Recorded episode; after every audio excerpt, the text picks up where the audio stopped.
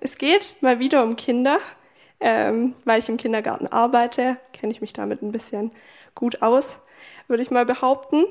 Ähm, und zwar, vielleicht kurze Vorgeschichte noch. Ähm, es ging die letzten zwei Wochen, glaube ich, wenn ich mich richtig erinnere, auch schon um Berufung und Begabungen.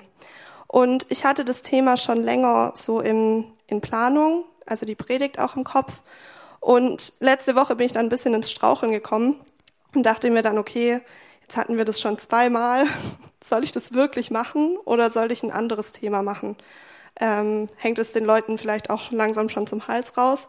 Ähm, und sollte ich vielleicht über was anderes reden? Ähm, und dann bin ich ins Gebet gegangen, einfach weil ich dachte, okay, vielleicht ist doch irgendwie was anderes dran. Und Conny war aber bei uns in der Einrichtung sehr präsent die letzten Wochen.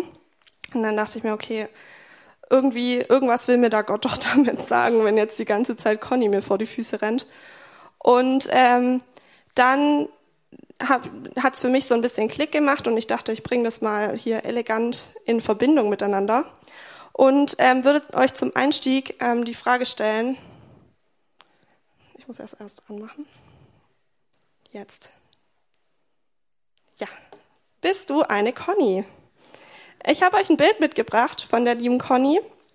Für alle, die die Conny nicht kennen, Conny ist ähm, großer Teil deutschen Kulturguts, würde ich behaupten. Ähm, ich glaube, in jedem Kindergarten gibt es mindestens ein Conny-Buch. Ähm, ich habe euch ein Bild mitgebracht. Und wenn man die Conny mal so anschaut, ist es, glaube ich, ein, ich will jetzt nicht Durchschnittskind sagen, das klingt irgendwie so ein bisschen, ein bisschen komisch, aber ich glaube, die Macher von der Conny haben sich überlegt, wie könnte man ein Kind malern oder zeichnen, was, womit sich möglichst viele Kinder identifizieren können. Ähm, ja, sie sieht im Grunde genommen normal aus, aber ich würde jetzt mal behaupten, die äh, männliche Fraktion hier würde sich jetzt nicht direkt damit identifizieren können. Aber ja, ein Großteil der Kinder ähm, ist damit angesprochen. Die ähm, Conny erlebt ziemlich viel in ihrem Alltag. Und deshalb gibt es da unterschiedliche Bücher. Und zwar ähm, einmal die Conny tanzt, also die Conny tanzt Ballett. Ich weiß nicht, wer von euch Ballett tanzt. Ich habe nicht Ballett getanzt als Kind, ähm, war nicht so mein Ding. Dann nächstes Beispiel, die Conny zieht um. Ähm, ich bin als Jugendliche sind wir um, umgezogen. Da war ich dann auch kein Kind mehr, also hat mich das auch nicht so direkt hundertprozentig angesprochen. Ähm, aber gut, die Conny ist mal umgezogen. Ähm, die Conny ist vor allem nicht feige, auch wichtig. Ähm, ich weiß jetzt nicht, wie man feige definieren könnte, aber ja.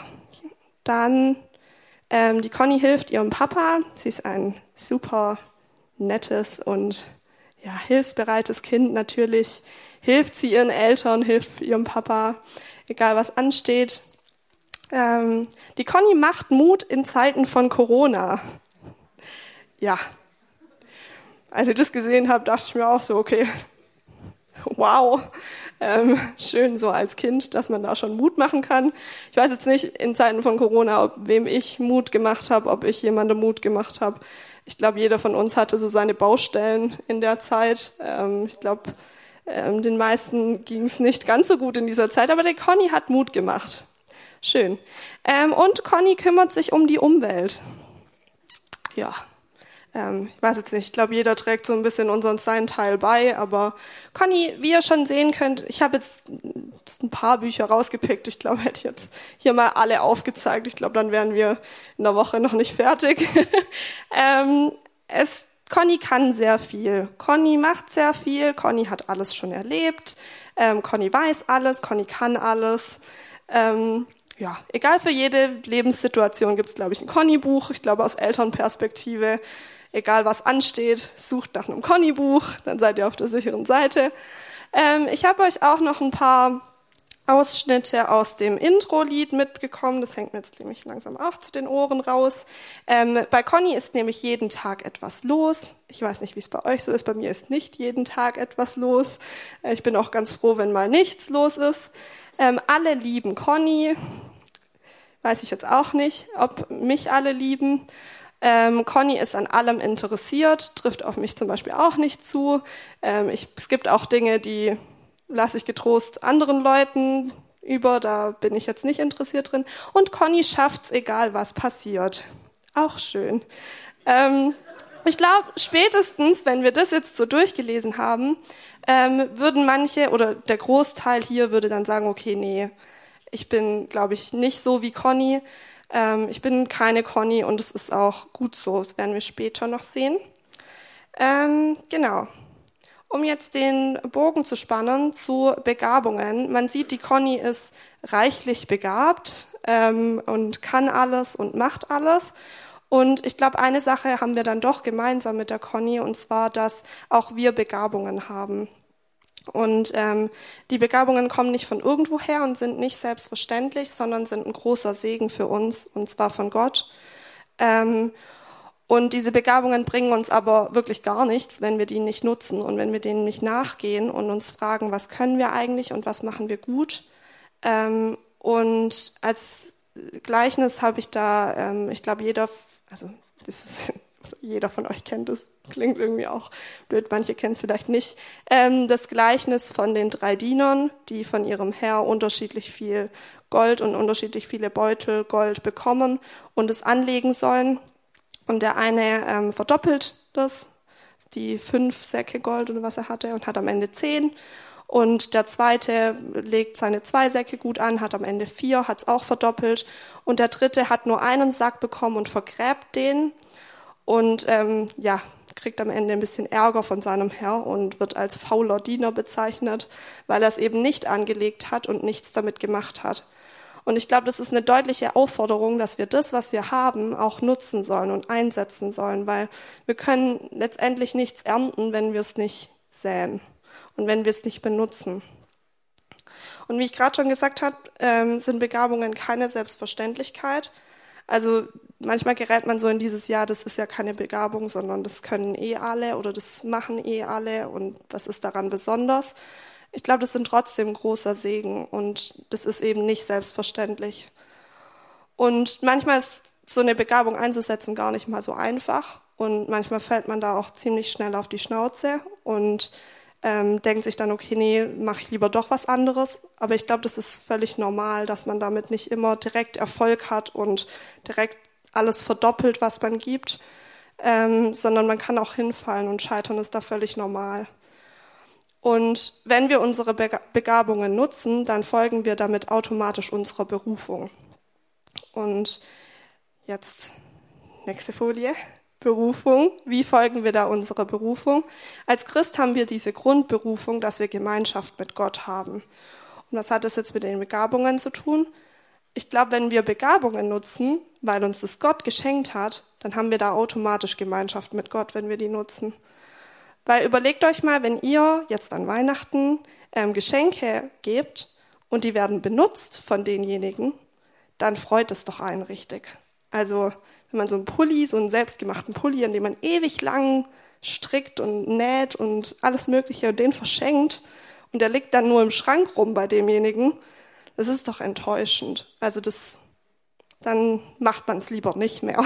also und wenn es benutzt wird, dieses Geschenk, dann freut es einen doch richtig, dann macht es einen richtig glücklich. Und ich glaube, so ist es mit Gott auch. Ich glaube, er freut sich richtig, wenn wir unsere Begabungen nutzen und wenn wir da was draus machen. Jetzt zur Berufung. In der Bibel beruft Gott die Menschen, also so gefühlt jede ähm, Figur in der Bibel wird von Gott berufen und bekommt eine besondere Aufgabe. Und ich glaube, das zeigt einfach, was für eine besondere Beziehung da ist von Gott zu den Menschen. Und ich glaube, wenn wir Christ sind, dann sind wir automatisch berufen, einfach weil wir eine, eine Beziehung mit Gott haben. Und dann haben wir auch eine Aufgabe von Gott. Und die Aufgabe ist eben im Grunde genommen einfach Gemeinschaft mit ihm zu haben. Und wenn wir Gemeinschaft mit ihm haben, dann kriegen wir auch immer wieder gesagt, was wir, was wir machen sollen, was unsere nächsten Schritte sind, wie wir unsere Begabungen nutzen können. Und aus dem Wort Berufung könnte man jetzt denken, ja, okay, dann ähm, mache ich das einfach zu meinem Beruf, was ich gut kann. Und es ist auch sicherlich gut, aber Berufung meint nicht automatisch den Beruf, den ihr, den ihr ausübt, sondern eine Berufung kann sich auch ändern. Und es sind ähm, ja Dinge im Alltag, die wir machen.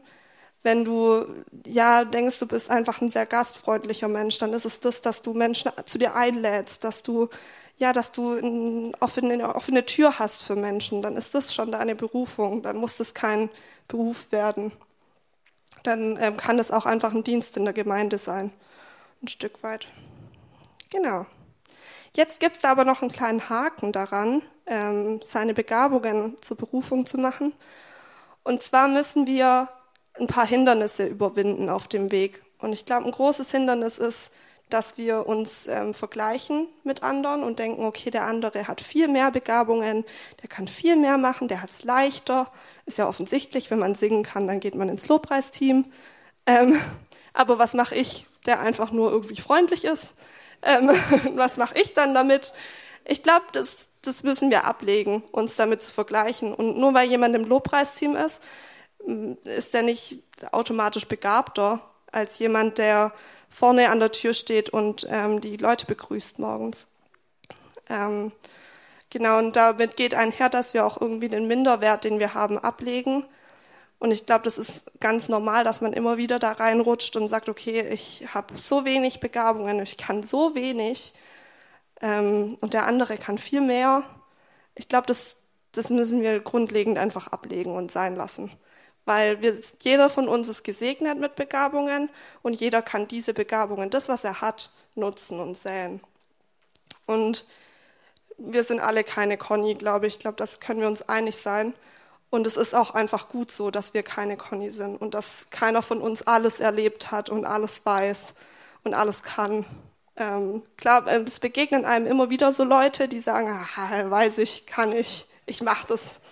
Ähm, aber lasst die stehen und seid euch trotzdem dessen sicher, dass ihr auch Dinge könnt und Dinge gut macht.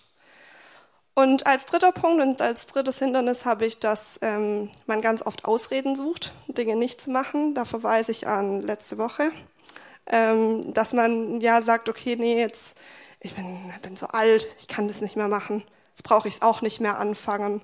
Ich kann das eh nicht oder ich bin noch viel zu jung und später, später mache ich das dann.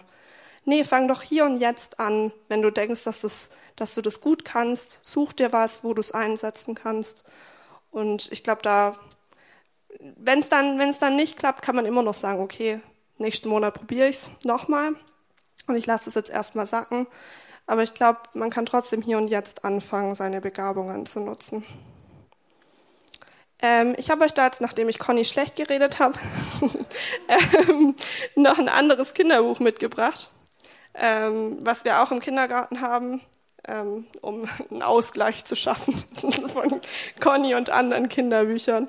Und zwar ähm, heißt das Kinderbuch vielleicht, vielleicht manche, manche kennen das Buch vielleicht, vielleicht, wie oft will ich noch vielleicht sagen, ähm, in dem Kinderbuch ähm, geht es darum, dass jeder von uns Begabungen hat und ähm, jedes Kind Begabungen hat. Und ähm, manche Kinder werden vielleicht irgendwann Sachen erfinden, die es davor noch nicht gab. Manche Kinder werden ähm, ja Licht ins Dunkel bringen. Und also wirklich sehr, sehr schönes ähm, Kinderbuch, klare Empfehlung von mir.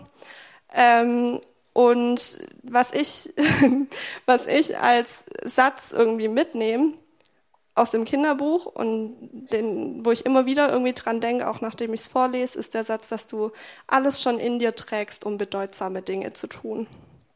Und ich glaube, das können wir uns auch irgendwo verinnerlichen, dass wir, Gott hat uns schon alles gegeben, was wir brauchen. Wir müssen nicht wir müssen nicht hier, du musst mindestens fünf Jahre in der Gemeinde sein, bevor du irgendwas Großes machen kannst. Ähm, das ist Schwachsinn. Wir tragen alles schon in uns. Und wenn es nur morgens ist, jemandem Hallo zu sagen, vielleicht macht das Hallo schon in dem Leben von dem anderen total was aus. Und ähm, ich glaube, jeder von uns hat schon alles, was er braucht. Ich würde jetzt gern ähm, noch eine Zeit des Gebets hier einrichten und ähm, eine Zeit zum Nachdenken darüber, ähm, ja, was für Begabungen noch so in uns schlummern könnten. Und ich glaube, dass das jetzt eine ähm, gute Zeit wäre, darüber zu beten ne? ähm, und einfach ja Gott zu fragen, was für Begabungen habe ich denn noch? was schlummert noch so in mir, was könnte ich nutzen oder was, woran wäre es jetzt irgendwie die Zeit, was zu säen und in fünf, sechs Monaten dann zu ernten. Ähm, genau. Und die Frage ist, was, wenn du erst an der Oberfläche kratzt von dem, was du machst und wer du eigentlich sein könntest.